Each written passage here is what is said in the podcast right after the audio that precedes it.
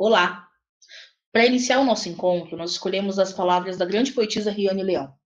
Esperamos que você escute, reflita e embarque conosco em mais um bate-papo. E ela diz: Se pergunte o que há por trás das histórias de mulheres que abrem caminhos.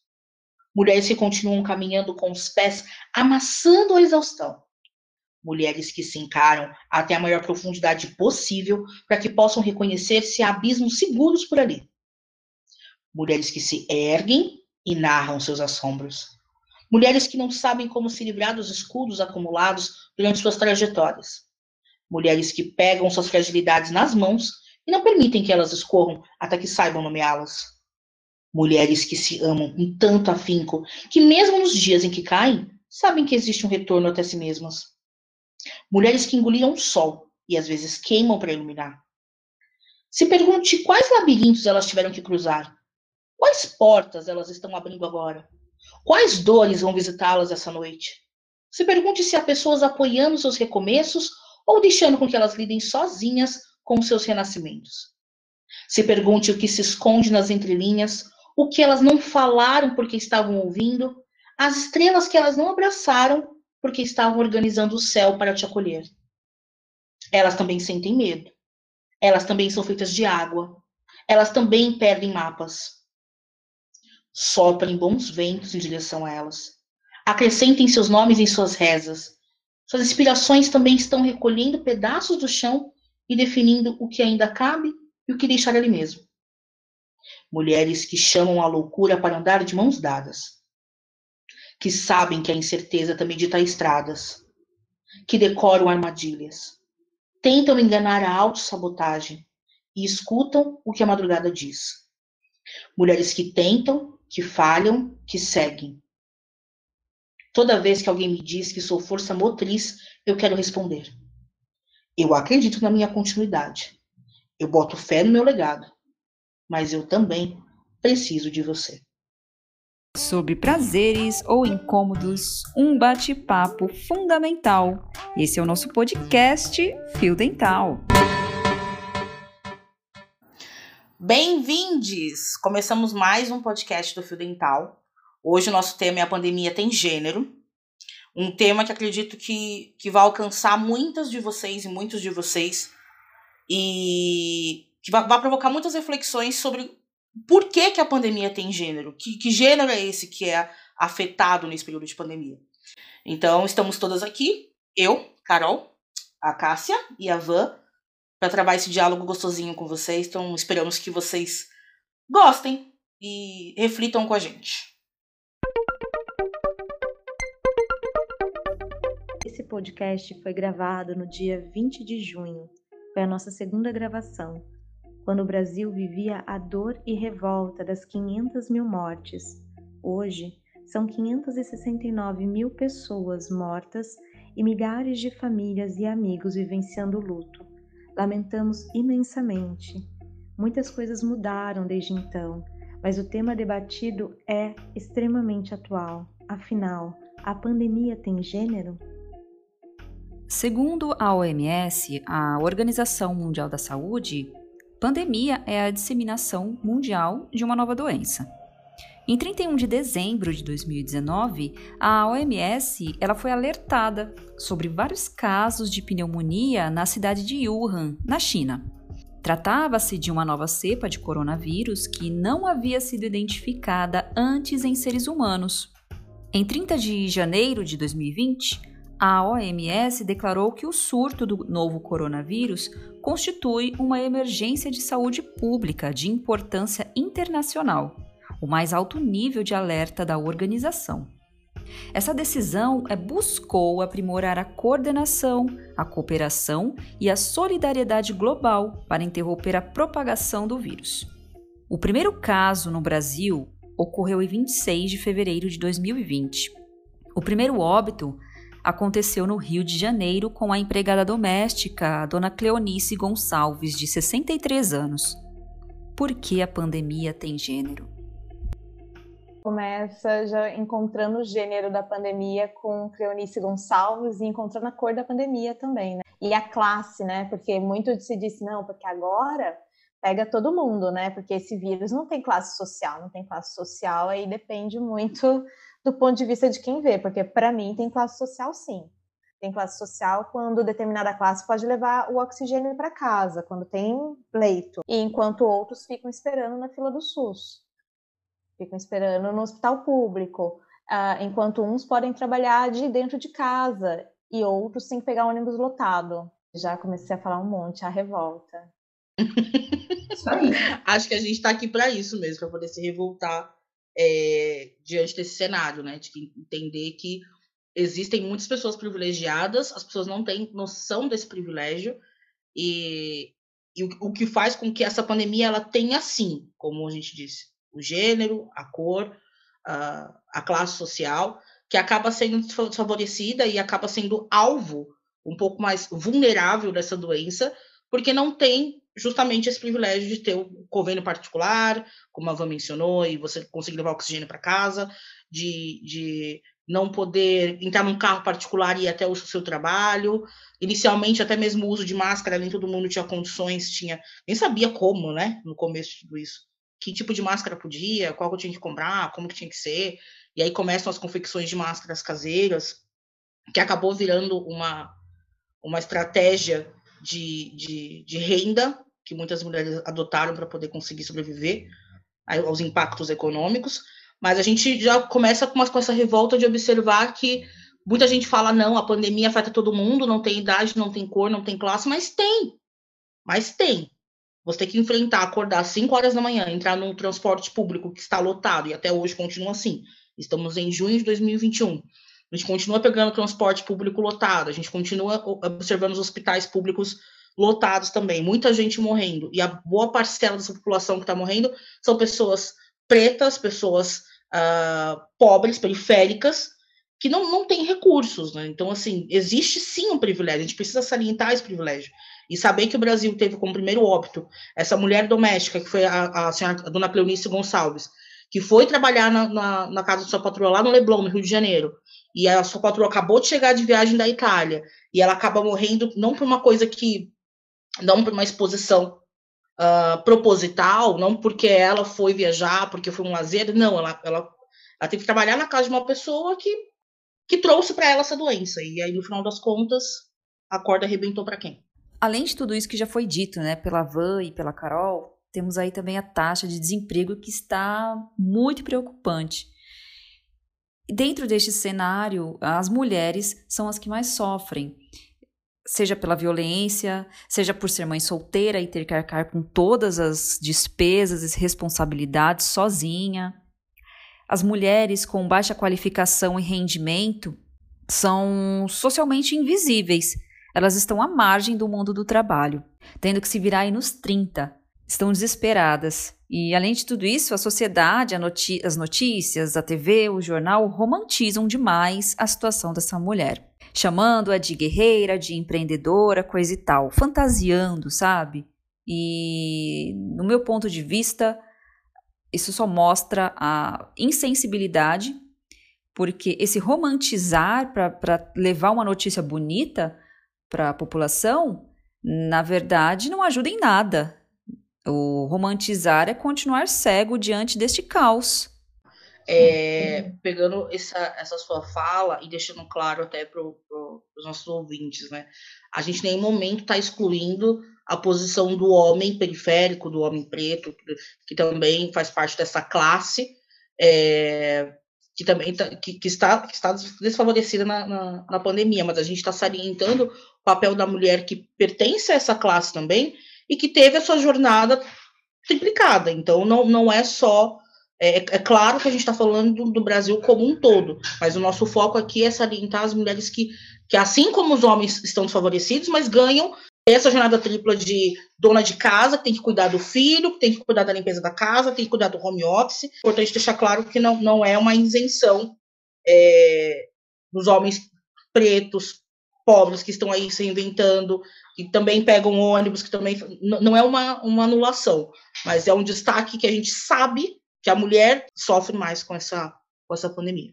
Sim, e é algo que já é documentado, né? Não é algo da nossa cabeça. A jornada tripla e a sobrecarga emocional é...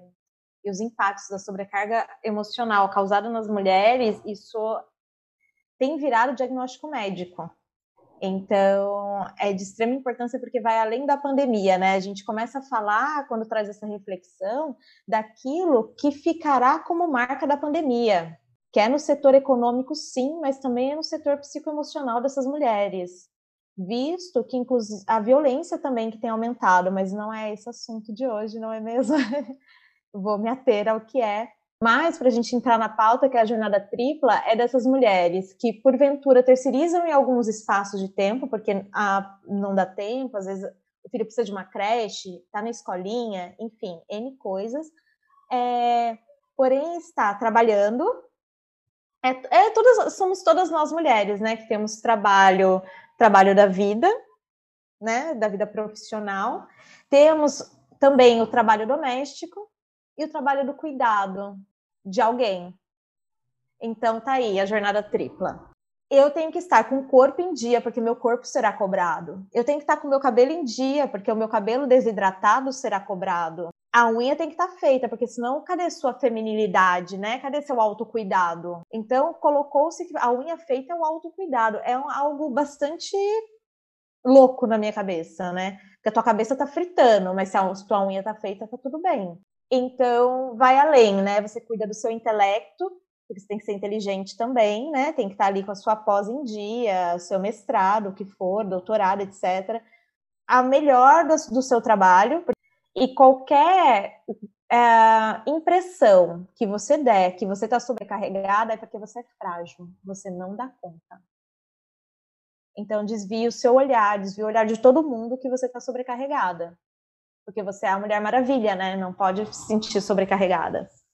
Eu acho que isso endossa muito a questão da tripla jornada, da sobrecarga emocional, que está crescente com a, com a pandemia. A pandemia veio só para tirar os véus daquilo que já existia, eu acho, sabe? Pegando o gancho da Van sobre a questão da, da, da mulher se posicionar como, uma pessoa frágil, né? Dessa fragilidade Algo interessante é a acepção da palavra frágil, que significa a palavra frágil. E nas pesquisas que a gente fez aqui, é, a palavra frágil ela aparece no dicionário Michaelis como. Não, eu vou, eu vou ler as definições, tá? É, que se rompe ou quebra com facilidade, que se estraga facilmente, algo delicado, de pouca resistência, desprovido de vigor físico, sujeito a cometer pecados. oh, meu Deus, como é, como é frágil que tem pouca duração, que não tem solidez. E aí, pesquisando sinônimos da palavra frágil, uh, que a gente pode atribuir à palavra frágil, me vieram as seguintes acepções também, definições. Frágil é sinônimo de leviano, insensato, imprudente, volúvel, débil, quebrável, fraco vulnerável, indefeso, exposto, desprotegido, desamparado, suscetível, magoável, gente, magoável, pelo amor, atacável, descoberto, desabrigado. E aí a gente escuta muito essa a, a clássica do Mulher é o sexo frágil, aquela música do, do, Erasmo Carlos, né? Dizem que mulher é um sexo frágil, mas que mentira absurda, e é mentira absurda. Olha a definição da, da, da fragilidade com relação à mulher. E aí eu particularmente vejo um paradoxo absurdo quando a gente fala da fragilidade feminina, porque a sociedade ela ela nos coloca em posição de fragilidade, a mulher é um sexo frágil, mas não permite que a mulher se coloque em posição de fraqueza. Então, quando as pessoas dizem que a mulher é um sexo frágil, estavam se referindo não só às questões físicas, psicológicas, intelectuais. Também fala de uma mulher frágil uh, na sua posição social principalmente nisso. Então, a fragilidade que é atribuída à mulher, ela não é somente sobre a questão física, psicológica e, e, intelectual, é principalmente diante da submissão. Então, por isso que é o paradoxo. As pessoas esperam que a gente seja frágil, nos menciona, nos, coloca na posição de frágil, quando, na verdade, elas não permitem que, no, que nos, uh, a gente fique na posição de vulnerável. Quando a gente está cansado, quando a gente está esgotado, quando a mulher já fala, olha, eu não aguento mais, eu preciso de ajuda, nossa, como assim você não aguenta mais? Você é mãe, você é chefe. Como assim? Você é uma mulher forte. E aí, quando a gente está desabando ali, o mundo está caindo na nossa cabeça, uma situação pandêmica, trabalhando igual uma doida, cuidando da casa, cuidando de tudo. Nos julgam, falam, não, você não pode fraquejar agora, você tem que ser uma pessoa forte. Só que na hora de, de, de colocar ali no, no pódio da vida, na hora de, das recompensas e, e reconhecimentos, a mulher não tem isso. Ela está abaixo do homem. Ela não. Então, assim, é um paradoxo absurdo a, te colocarem como uma pessoa frágil e você não poder ter a sua fragilidade, que é, na verdade, você expor suas emoções, que é você entender que tem dias que não tá tudo bem. E aí você não pode, você tem que, você tem que amparar a si mesma e tem que amparar quem está ao, seu, seu entorno. Porque se você não ampara o homem que está com você, se você não ampara os seus amigos, se você não é forte com, com quem está em volta, então você não é digna, né? Então, por quê? Você não pode namorar comigo, você não pode casar comigo, você não é uma boa mãe, você não é uma, uma boa funcionária. Então, olha que paradoxo, que loucura a gente falar de fragilidade. Olha quantas atribuições que, ao meu ver, são violentas, ferem o nosso papel de mulher, né? a nossa posição de mulher. E ai dela se não estiver disponível para as relações sexuais na hora que vem entender. Ai dela se estiver ali é, irritada, frustrada. Ah, é TPM, não é mesmo? Sim, e ela ainda tem que ouvir muitas vezes de ai, você precisa de ajuda? Oi? Não, eu não preciso de ajuda, eu preciso que participe. Né? Eu preciso que esteja, eu preciso, eu preciso que cresça e veja que eu não sou sua mãe. Porque se ainda está nesse padrão que a mulher tem o homem, o, e aí tem filho, e aí ela não tem só o filho, porque ela tem que cuidar do filho e do cara. Porque o cara ainda não percebeu que ele não a ajuda no setor doméstico, ele participa, ele está, porque ele vive ali. Então o cuidado vem dos dois. E a troca é importante. Inclusive entre os cuidados e o suporte emocional, porque tem que quebrar essa ideia de que a mulher é o alicerce da família. É o alicerce o caralho. O alicerce da família é toda a família junta. Porque uma tora só não segura a casa inteira. Né? Não, é, e a mulher é o alicerce e o homem é o chefe da casa, né? A última Nossa, decisão gente. é do homem. Para, pelo amor, né? Ah, não. Que é que exaustivo mesmo, que revoltante. Vai além da exaustão. Entra no setor da revolta. Na revolta porque eu não me sinto pertencente, pertencente desse cenário eu não me sentindo pertencente desse cenário, eu tenho que lutar para sair dele, porque é algo que está impregnado na nossa sociedade. Então, é uma luta diária para a mulher, inclusive, sair desse cenário que foi montado para ela ser. Sair do cenário de qual molde ela tem que se adequar, né? E aí a gente entra numa, num estudo, numa pesquisa feita por René Brown, nos Estados Unidos, onde ela perguntou para milhares, não foi uma, duas, foram milhares de mulheres e de homens do que é ser feminino. E eles disseram a seguinte coisa: ser feminino é ser delicada, meiga, doce, simpática, perseguir um ideal, um padrão de beleza, é, ser caseira, ser feminina é ser caseira. Gente, eu sou um ser muito macho, então. É, cuidar bem dos filhos, e investir em um relacionamento romântico. Primeiro que essa romantização de, de relacionamento, que relacionamento é um conto de fadas, gente, isso é, é algo assim do cu cair da bunda. E aí cria-se que um relacionamento é um padrão inexistente, é um padrão atribuído por certas religiões, onde o homem é o chefe, o comandante, e a mulher está a vida inteira, de domingo a domingo, até a sua morte, a serviço a serviço emocional, a serviço doméstico e a serviço sexual. Aí, ah, a serviço como parideira, porque a sociedade institui que a gente tem que parir também. Quem não quer parir é porque não tem amor, não ama criança, enfim, coitada, é uma coitada, tem algum problema psiquiátrico. É... São coisas absurdas que são atribuídas. E aí as mulheres não conseguem, inclusive não é só a mulher, porque isso impacta também no homem, a construir uma relação a dois que seja saudável. Isso implica que cada casal é único. E aí você vai conversar com seu parceiro ou com a sua parceira de como essa relação é saudável para você. Que isso não é instituído pela igreja e não é instituído pelo, pela política. É como para você essa relação se constrói. E aí, se você é uma mulher que gosta e ama cozinhar, limpar a casa, tá tudo certo. Se você é uma mulher que não gosta de fazer isso, tá tudo certo. Porém, essa função é dos dois, não é só de uma única pessoa. E aí começa essa ideia, essa questão da jornada tripla e da sobrecarga física e emocional que as mulheres têm vivido, né? E psíquica, porque existe também tanta atribuição passada que a gente vê aí, o maior índice de depressão, mulher. É, síndrome de burnout, mulher. O que mais que tem? Ansiedade, mulher.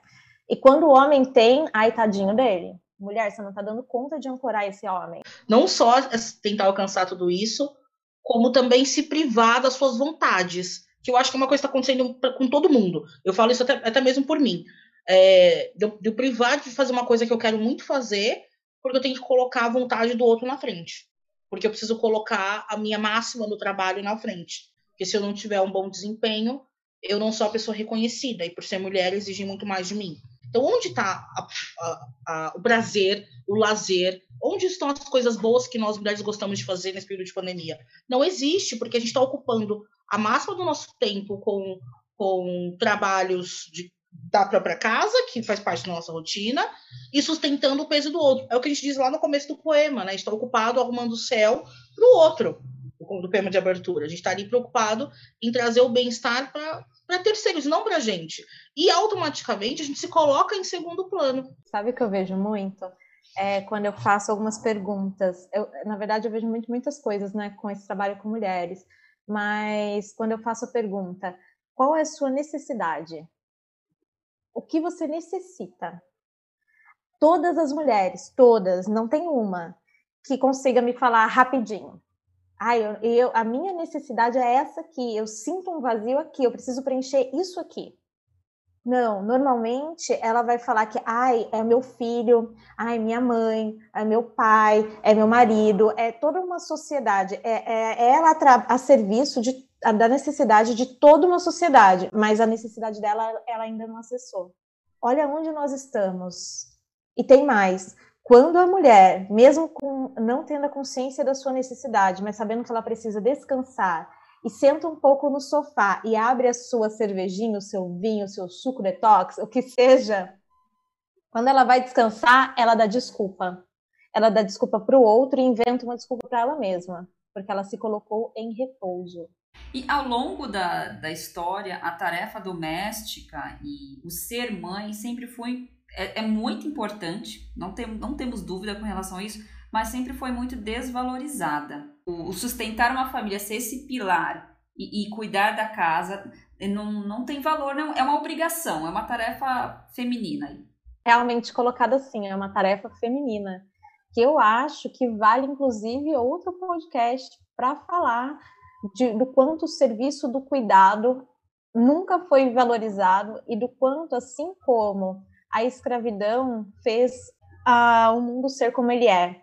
é nós temos hoje tantas coisas, é, capital, né? Esse fluxo capital ser como é, é devido a devemos muito aos negros e às mulheres que cuidaram.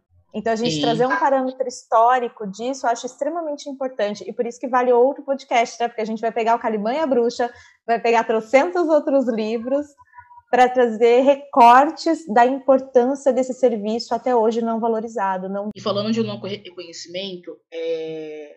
acho que é uma coisa que a gente precisa pontuar agora para todos. Não pensem que estamos fugindo e anulando essa pauta sobre a violência doméstica em tempos de pandemia. É... Nós achamos melhor trazer um episódio específico para falar disso, porque é um assunto até um tanto denso, um assunto delicado, um assunto pesado, mas é importante pontuar que em período de pandemia tem muitas mulheres sofrendo violência doméstica, mas é, muito, é um assunto muito delicado para trazer junto com toda essa demanda, todo esse nosso diálogo ele já está já tá, tá vindo bem carregado de falar das dores, do sofrimento, então trazer a questão do, do, do, abuso, a questão da violência doméstica, a gente vai tratar isso em um outro episódio com, com um pouco mais de tempo, um pouco mais de atenção. E, e e recursos para isso. Então, não achem que estamos fugindo, que estamos é, romantizando ou ignorando esse ponto, porque não. Esse é um ponto muito importante. Inclusive, nós vamos ter a presença de uma advogada maravilhosa, que depois vamos falar mais e apresentar para dar o suporte nessa discussão. Né? Não vamos uh, falar sem embasamento e sem uma profissional. É, gente, e trazendo tudo isso, sabe o que eu pensei? que somos vistas como guerreiras, né? Como diz a Cássia, guerreira é a Xena. Ela mandou isso ah. semana. Amei, guerreira é a Xena. A gente é sobrecarregada.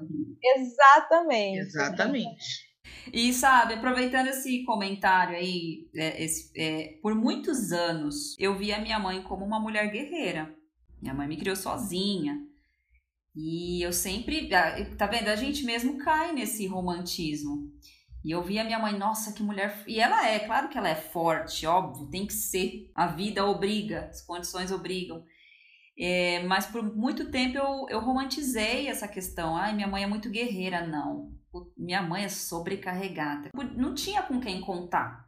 E que loucura! Quantos filhos não tiveram, não têm e não tiveram oportunidade de ter uma infância ao lado da sua mãe? Uma infância saudável, com a mãe presente, com a mãe junto. Então, gente, é por isso que a gente fala que é importante fortalecer essa rede de afeto, fortalecer essa sororidade entre as mulheres, porque só uma mulher consegue entender a outra. Somos fortes, sim, não somos frágeis. Não essa fragilidade que pintaram, né? É, não temos esse perfil. O feminino não é isso pintado pra gente. O feminino é como a gente é na essência e cada um é único, né? Não tem um rótulo, não tem um padrão. E. E eu esqueci o que eu ia falar. Juro que era legal. Acontece. É porque era esse assunto, na verdade, da... ele não é, ele não é uma, uma, calcinha fio dental, não. Esse assunto é uma calçola. Uhum, é sem elástico, né? Porque nada mais segura essa calçola.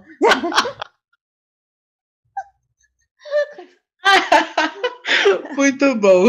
Ai, gente.